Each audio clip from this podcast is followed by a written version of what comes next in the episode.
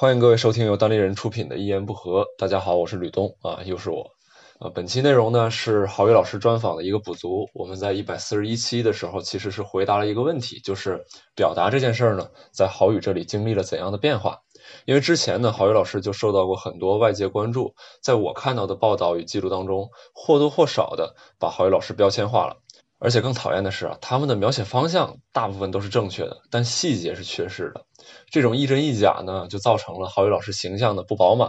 所以说，我们第一百四十一期为了重新说明这个问题，内容显得有点沉重严肃。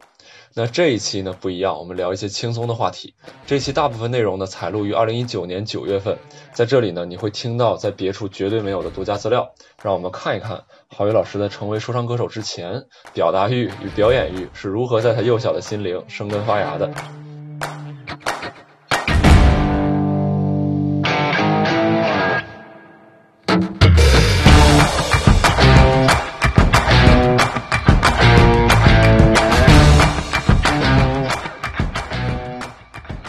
的童年实际上是被我家里人圈养起来了。我家里人就是，你想想当时为什么会给我买电子游戏机？一般家里人不会给孩子买这东西，就是说，哎呀，孩子放学没老是叉叉乱走，这丢了咋整？拐卖了是吧？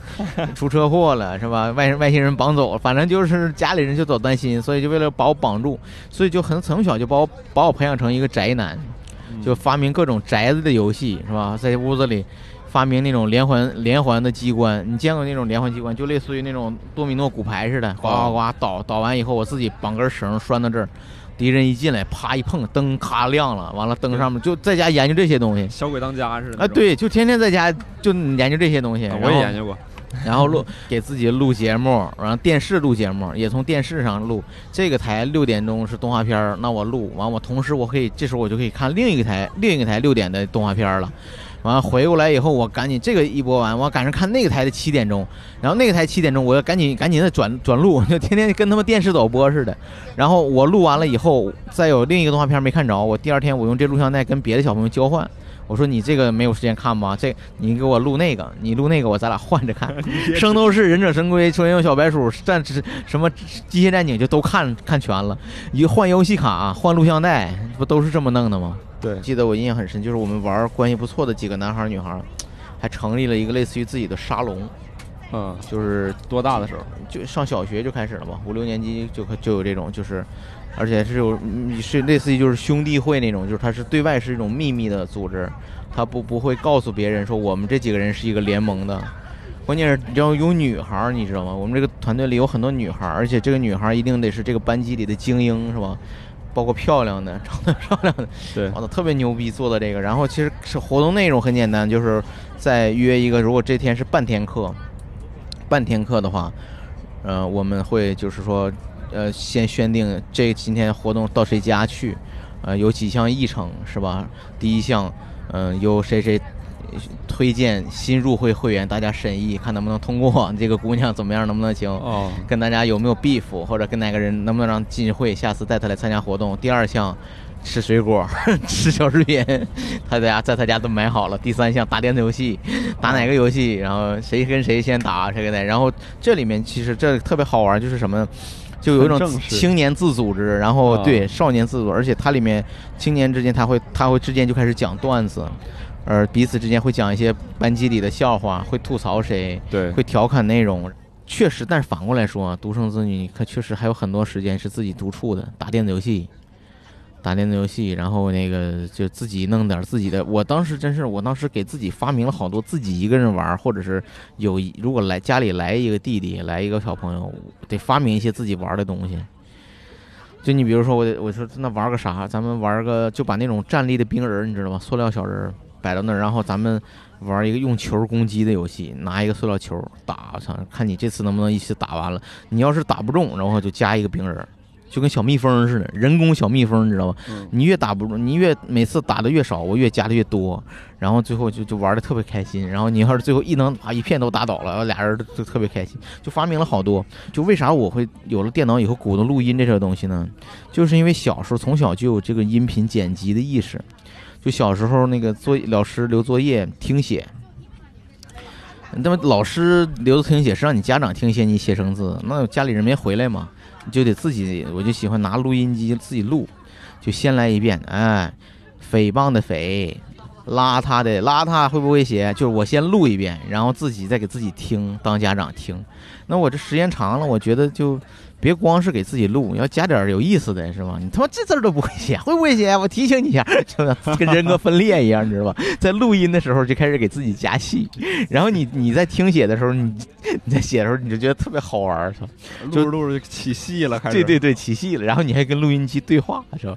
就你觉得特别好玩。然后后来我就发现这个好玩，我就开始自己给有的时候就是嗯，就是早期为什么从事这种工作，就是因为有时候那个那时候都有各个电台都有点歌台嘛，娱乐。生活也贫乏，就喜欢听着点歌台播那些歌写作业。有时候觉得哪个歌特别好听，什么《爱情鸟》啊，《涛声依旧》，我会录下来。就后来到我自己给自己录的时候，哎，我就发现啊，就不光是我可以。把这些歌拼成一个磁带，自己回头听。我还可以把自己觉得好玩的故事，自己给自己录好玩的音频，把自己同学叫到自己家来。啊，我们是什么野狼组合？是我们是黑豹组合。我们那个哪里有邪恶，哪里就有我们，我们就是邪恶。就这种特别无聊的，就是小品，操，就有声 sketch，就是经常一路录下午就扯犊子，然后有时候也会把。大家对学校的那些吐槽的事情都录下来，然后当时，当时我我们除了这个，呃，还还画漫画，就自己组织同学画漫画，就每个人就是特别。就特别给自己树立宏大目标，你做一个杂志社，我做一个杂志社，咱们以后一人一个杂志社，三四个人，都都成立自己的那个画书，叫什么画王大叔，你知道吗？就以前有那种，就是拼的那种，那样从国外拼的盗版的那种漫画杂志，我知道。然后哎呦，吭哧吭哧拿歌词打歌画，我操！你那本这期能不能 出刊呢？怎么不行了？这期就画了两页，画一个多礼拜，你拿过来画的跟屎一样，手画的跟鸟的翅膀。我们有一个同学画的，我们就是大鸟，大鸟，你这是大鸟，我这叫柔宇出版社 画的。完了，一看说你这不都抄袭，这不七龙珠人物设定吗？我说是一开始模仿嘛，就那个人画的都是跟那个七龙珠里那个人那个头发都 对。高中我记得就是组织班会啊、团会啊，我依然会给大家演小品。然后模仿老师，吐槽老师，惟妙惟肖的去模仿一个你们班级的一个老师或者几个同学，然后给他演出来，然后大家就乐，哄堂大笑。我觉得这个东西是当着老师面演吗？还是肯定当着老师面演，都是正常的。而且其他有的时候，你知道到了高中，那个你的老师不光教你们这个班，可能这个老师还教其他的班。然后我们当模仿那个老师的时候，其他那个班。听说了，还他妈过来看，你知道吧？还会对，然后我们那个，因为那个当时那场班会特别爆，然后学校学校后来还派团委老师又又组织了一次属于公开团伙，就又来老师来这个班来看一次，我们又把那小品又演了一次。大家对这个东西其实是欢迎喜欢的，对对，当时就有同学说说说，哎，郝宇以后你就干这个。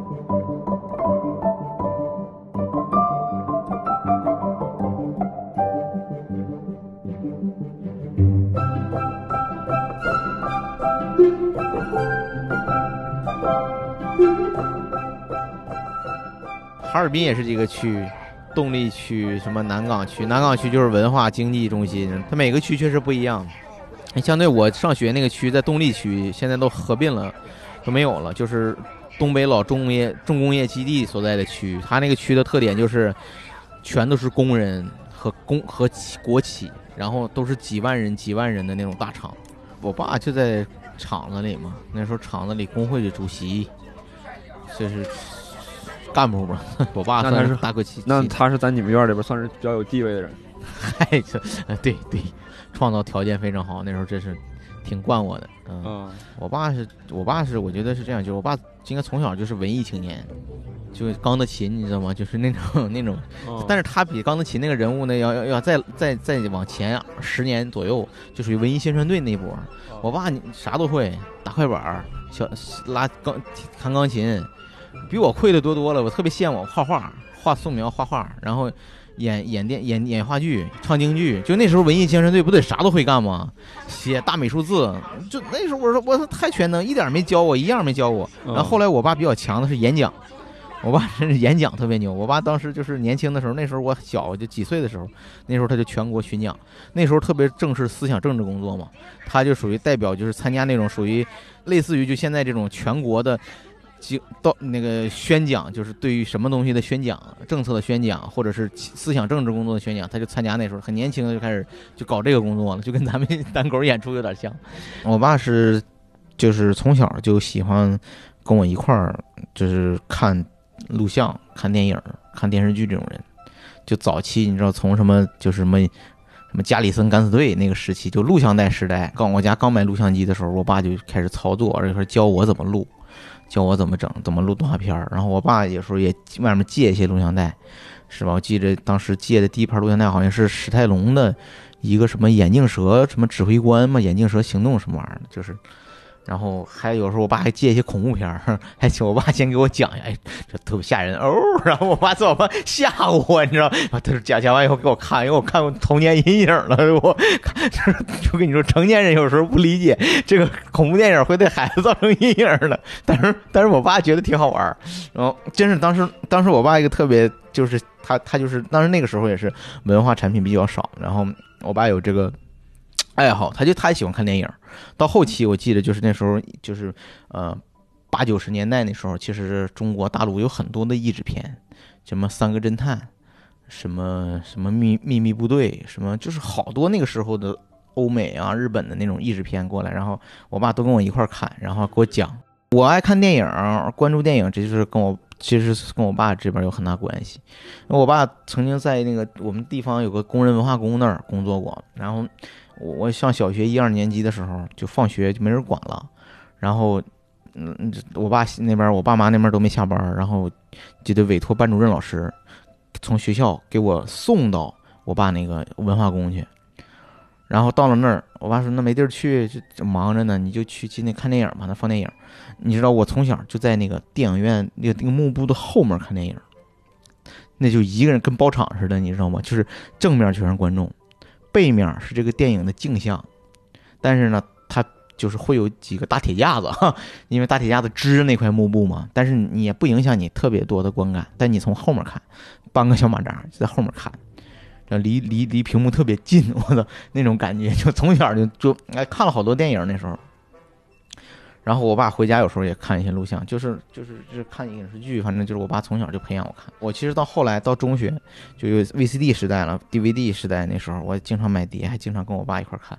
但那时候就得就有时候发现，就我爸有时候跟不上，就是我爸说你这玩意儿就在字幕说英文，你说我是看看画面，我是看字儿啊？这他就老人就开始有点接受不了这个了。你像咱们现在已经看原声电影已经觉得无所谓了，是吧？但老人就觉得不行，所以我记印象挺深。我当时。当时选碟的时候，我都那种选那种带一个比较好的翻译的那个 CC 那个标准的国语版的，就就得有国语标准。那时候照顾老人，就跟他一块看，能跟他一块看。哦，该死，就是就是得能跟能跟老人一块看看这种翻译的版本，就特别享受跟跟大人一块看电影，就是跟跟家人一块看电影，我觉得。这个跟跟父亲一起看电影，这是什么时候？就是你成年之后，包括成家之后，还有这样的经历吗？成年就少多了，就就比较就是机会，这种机会比较少了。全家人坐在一起看电影，你让我上学以后就没时间，就上大学可能还有点时间。后来来北京了，就没再拖多时间一块看电影了。嗯，对。但我爸有时候在家还看电影，我爸现在有时候在家，有时候还是下载电影看，有时候还跟我分享说：“哎，那个电影，我一看怎么样？怎么样？怎么怎么样？” 就聊。但是但是有一次，我记着跟我爸看《驴得水》，记着吧？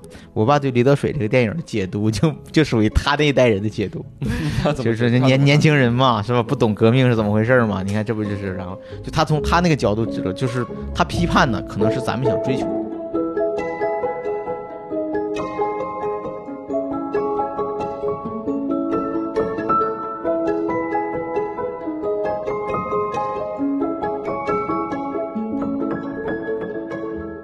妈那时候这样，我姥爷身体不好，这所以，我我妈就很早就退休了，办早退了。所以那时候就是我印象中童年中，经常我妈都在家。哦。然后即使不在家，我姥爷也在家。就姥爷身体不好以后，就是不自己过了，接到我家来住。对。然后我印象特深，我上初中的时候，我姥爷在家，我姥爷耳背，听不清楚。他每天回家都砸门，你知道吗？要是我回来了，咣咣咣，那个大大铁门、大铁皮都被我砸掉了。每次都邻居家都觉得他家要发生啥事儿了，我操，着火了啥的。然后我同学到我家玩也是，啊每次呱呱呱凿门，说老爷浩宇在不在家？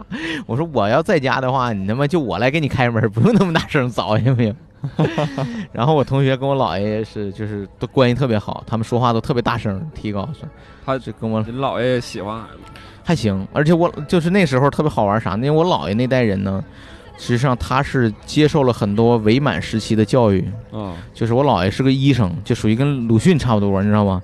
就跟 就其他是其实是他们那个年代的文化人文化人对，然后他他他到后期就是在家都是看书，看陆放翁全集，啊看都是好多都是日文的书，然后。嗯经常我们打电子游戏，你知道，都是日本游戏，不知道啥意思。啊然后沙罗曼蛇打的日版，然后让对让我姥爷翻译，你说这是什么意思？这让我姥爷拿着字典啊，这是这这什么 Tokyo 什么 这这么搞，我操！啊！就那个时候是靠老人翻译翻译游戏，我操！但是后期就明显你自己青春期你独立了，开始你就发现跟老人的这种东西嗯就开始，嗯，不能够完全的认认同了。你比如说我姥爷就说啊，这个《侠探韩雨良》这个漫画。城市猎人嘛，就是那时候翻译成《侠探韩雨良》那个北条司那个，这个漫画不好，嗯，这个大概就是说他他觉得他看了几页，他觉得这个漫画毒害青少年，因为里面画风也比较暴露，然后人的那个第二性征都比较明显。当时你知道我姥爷特别，我姥爷跟我一块儿看漫画，就是我那时候跟同学借的，跟我妈同事借的《圣斗士星矢》《七龙珠》啥的，都是我姥爷跟我一块儿看。那本看没看完？我看下一本。我操，我姥爷太爱看书了。然后他看到《侠探韩雨良》的时候，我姥爷就不建议我看这个书，哈，这个书不好啊，这个书有一些不好的内容，跟我说，还跟我分享。老人特别有意思。我记得我姥爷那时候，因为他学医的，可能他对生物各方面比较了解，经常给我看一些骷髅的骨骼呀，弄一些那个小虫子，就给我抓瓶子里让我看。我后来小时候就特别喜欢观察虫子，然后研究放大镜如何烧烧东西，这些都是他给我带来烧虫子。你看我我我现在我孩子就一样，你看我现在忙，我没法在身边带孩子，我我我我老丈人母娘，我老丈人帮我带孩子，我明显能感觉到我孩子也受到我老丈人母老丈人的很多的影响，啊，这刚三四岁，平常都是红歌，金刚山，雄伟的井冈山，哎，八一进九，哎呦，家特别特别又红又专。前两天学校他们那个幼儿园组织升旗，就我孩子就跟真的跟军人一样，那，就是完全是军姿状态，然后走路的时候也特别正式，就偶尔有几步走走双拐了，反正是，但是。哎呦，其他小孩就这跟活泼开朗的小孩似的，但是他就觉得，就是因为我老丈人以前是军人，他就就是长期就是这个受这个教育，他就这种感情啊特别深，他到现在还是一到特别激动，一到阅兵啥，那真是热泪盈眶。然后就是不停的给我孩子讲，就是怎么要把美帝国主义干翻，就是 讲的全是这些东西。我儿子经常跟我说，啊导弹今天要轰炸过去，打过去。我说那美国也有小朋友，那不行的。我说你看这动画片是美国人画的，我说你别别这么想，这个东西就是全人类首先要和平，对吧？这个有争端有争端，你别老想着用武力解决问题。现在有时候有点矫枉过正，我真是干的了，阶级斗争这根弦绷得老紧了，我这孩子现在经常要干仗。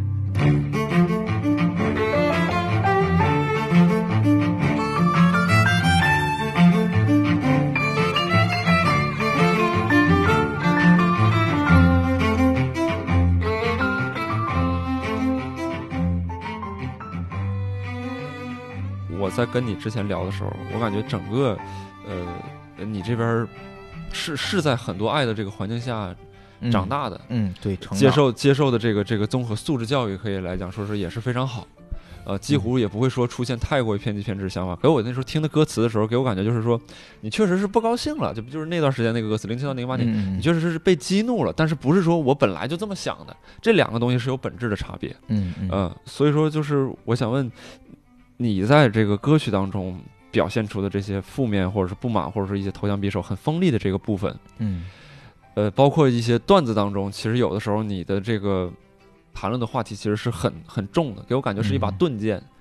呃，所所以说就是我会有点困惑，就是一个浸泡在爱下面长大的一个人，为什么你会可能说你的核内核里边有这么锋利的一面，你有想过这个这个这个东西吗？或者说你的内核里边有这么就是对这个世界等等各方面的一些一些不满，是是是什么原因？或者说你你能感知到这个这个背后的一些因素吗？嗯，啊，这个，哎呀，啊，这个我觉得是，我觉得每一个单纯善良的孩子，就是你从生长下来，你你你你人生中总会遇到各种的丑恶，然后被伤害，你都会有。然后呢，你的好奇心就会对这些社会的丑恶啊、不公平啊，你就我觉得是一种天然的反应吧。就你看到那些虚伪的、丑的东西的时候，你自然就会就会想想说一些真实的话，想去做出一些批评。这个我觉得，我从咱们从中学学鲁迅的文章的时候，我觉得就学鲁迅的文章，我觉得就是想让培养大家这种意识。当然，除了就是说对于民族的那种爱，对于对于对于国人的那个怒其不争的那个那个那个东西是有的。但是我觉得那个时候读这个课文，让我很很就是去学习的时候，可能是跟我们老师有关系，可能是周围的同学有关系，就是很早就让我觉得批判这种意识是一种特别高级的东西。我在我在高中的时候，就是我我我我那个高中是个重点高中哈，我我上高中的第一天就迎来了我们那个叫一个新生联欢会，然后当时大家谁也不了解，肯定我也不会去报演什么节目，当时也不会演什么节目，但当时呢我印象很深，就我们班唯一一个女孩，长得挺漂亮的一个女孩，老师强迫她去表演一个节目，唱了一首歌，叫《长大后我就成了你》。那个女孩其实不太会唱歌，或者她那个歌也不是她的拿手，但是因为老师说，哎，你你是我们班文艺委员，啊，可能是通过她之前的一些什么经历，老师就判断她觉得应该是个能歌善舞的孩子，就让她去演了。当时我好像是九个班吧，那一年级的新生九个班轮番表演节目，啊，到我们那儿演完那个节目的时候，我就站起来，跟我们那就你说就有点半站着啊，因为学生都在底下，在一个大教室里，然后我就半站着跟着我们班那些聊天的，其实都不认识，您都是新生嘛。我说我他妈有一种弱国国民的自卑，就是因为我觉得那个节目演的太差了，你知道吧？我他妈这他妈啊真渣，然后然后我哇就哄了，你知道吧？我说咱班怎么能演这种节目？这这都代表咱们水平吗？然后后来我就有了一个绰号，就高中三年都有一个绰号，他们都叫我鲁迅。嗯，就就从高高中三年都叫我鲁迅，就是因为那次我我我这么说。其实当时我也不知道为啥那么说，我当时就是觉得，哎，这他妈这这节目太 low 了，这你这演这个，我有时候也看不上别的班的同节目，就当时就有那种就是喜欢去批评、去去嘲讽那种那种那种那种那种态度。你往前倒，你我也不知道那是什么原因，是不是小时候读了？就小时候就读的那个呃文学作品，读什么新概念作文里就专挑那种那种，哎，那时候还没有新概念作文呢，小学的时候就特喜欢这种带有嘲讽式的风格，一直觉得这种东西是很高级、很是很爽的一件事儿。对我当时这样，我小我上中学也好，上小学的时候特别喜欢看译制片儿，我觉得国外的那个译制片里也有这种文化，当我对我来说影响也挺深的，就是我印象中特别。印象就是在小学的时候看过一个电影叫《小生当差》，它其实就是讲一个喜剧演员要拍一个警察的电影，然后他跟一个真实的警察去一块儿完成任务、体验生活的这么一个过程，这么一个故事。然后它里面有一句话，就是那个喜剧演员看见那个酒吧里有人调戏女孩儿，然后他站起来，嘿，为什么不给你的老二打个结呢？他就说这么一句话，就是。配音腔嘛，当时我就觉得，哎，我说太，我说中国人肯定不会这么说话，中国人肯定说你们耍流氓，整死你啊！你们这小子老实点。警察就上来了，他他他那个那个那个喜剧演员，他在一个在一个警察身份，他就他就说，为什么不给你老二打个结？我觉得这个东西特别有画面感，就让我觉得就像看猫和老鼠，国外的猫和老鼠一样，你就觉得这个国外人太太好玩了。然后你看那个国外那个谁是布鲁斯威利斯早期的有一个电影。就是他是一个以前是一个警察，然后后来因为什么事儿被辞退了。他因为什么事儿不得不回警察局和老同事，呃，获取情报的时候，那警察同事都讽刺他：“你看你这胡子拉碴的，你没听说过 有一种发明叫刮胡刀吗？啊，可以刮刮了。”然后布鲁斯威利斯就说：“啊，我有刮胡刀，但是就是不敢用，因为每次刮胡子想到你的时候，就恨得把手给刮破。就是他其实他就是说讽刺的同事，他很恨他的同事。我觉得这这这种语言，就是当然那个翻译的不是特别好，但是我就能揣摩他当中那些就西方人的那种那种在交际当中的那种技巧和和玩笑的东西，他给我的吸引力特别的特别的大。从小应该是有这个有这个文化的影响，所以我一直就就渴望去做那种东西。说高中的时候呢，高中我是那个团支部书记，就我们班自己的团支部书记。我们有一次去参加一个就类似于团课的活动，然后其实我们一个学长啊，他给我们做了很多就是这种类似于分享的这种讲演的活动。然后这个学长呢，姓范啊，好像叫范海峰嘛，范雪峰，我他妈有点忘了。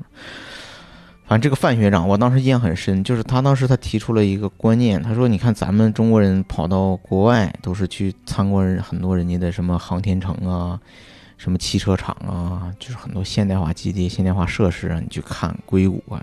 然后你看外国人到咱中国呀，看的都是什么长城啊、故宫、天坛，全是封建的那套东西。你们感觉这咱们中国的这个这老一辈的这个。”就我们的祖先似乎在嘲弄我们，就他讲了好多这种关于文化的反思。高中生啊，他读了很多书。这个人就是一个当时就是属于那种，在我看来就属于小学校里的意见领袖这么一个角色。然后他是特别有那种人文情怀，喜欢跟大家灌输这种灌灌心灵鸡汤的这么一种学生。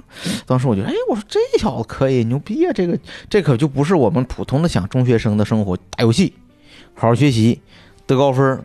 那个时候，真是通过他那以后，我才是开始开始进行一些思考，有有有意识的思考，然后经常写一些日记什么的东西。高中我们记日记是还是必修的呢，就是必须得写，每周得写两篇，老师还检查。这个我就特别不理解，我他妈的我写日记呀，老师还得检查。有一次有个小事儿，高中我记着有一年就是那是《生化危机》那个游戏刚出的时候，应该九六年、九七年前后吧，还是九九几年，《生化危机》刚出，我买了一个那个 PC 版玩儿。我操！给我吓坏了，你知道《生化危机一》，然后我就把这个事儿写到日记里了。我说：“哎，我说我他妈我家这两天装修，我他妈装修这个风格跟他妈这个游戏太像，连开门的声都一样，还弄个灶台，弄个火炉。我说那不是太像？我吓得我他妈晚上都不敢出去上厕所。然后我们这个就写到日记里了嘛，就说一个游戏带给我带来的这种惊恐。然后老师在我那个日记底下批说思想不成熟。”啊，怎么反正就是很多负面的评价，啊，还玩游戏啊，你 你还有时间玩？这样说好多，我我一看去的大爷，我他妈以后我再也不他妈不写真心话了，是不是？我就不写自己个真实感受，那要写也把那个自己留个本写，不在那个本里写了。对我我费那劲，我抄点作文通讯给你上去得了呗，你还批个很好。我 何必我把自己的真实想法写到日记里呢？所以就那个时候，基本就是初中到大学那段，其实是既有同学，也有师长，就是他有周围有这种人，然后让让我特别自觉的，我觉得这种东西是对我来说，我觉得是愿意追求和有价值的东西，我就就喜欢喜欢聊。大学的时候也是有这些哥们儿。三天两头去图书馆给我们借书看的这种，经常是，哎，我今天去图书馆，我弄了这两本书拿过来，就跟跟卖盗版碟的似的。哎，听说过这书吗？听说过这个吗？这特牛逼，这是怎么怎么回事？我说那你看了吗？我还没来得及看呢。我说你要 你，我说那你看完你给我看看。就那时候就是这样，去大学图书馆就这么。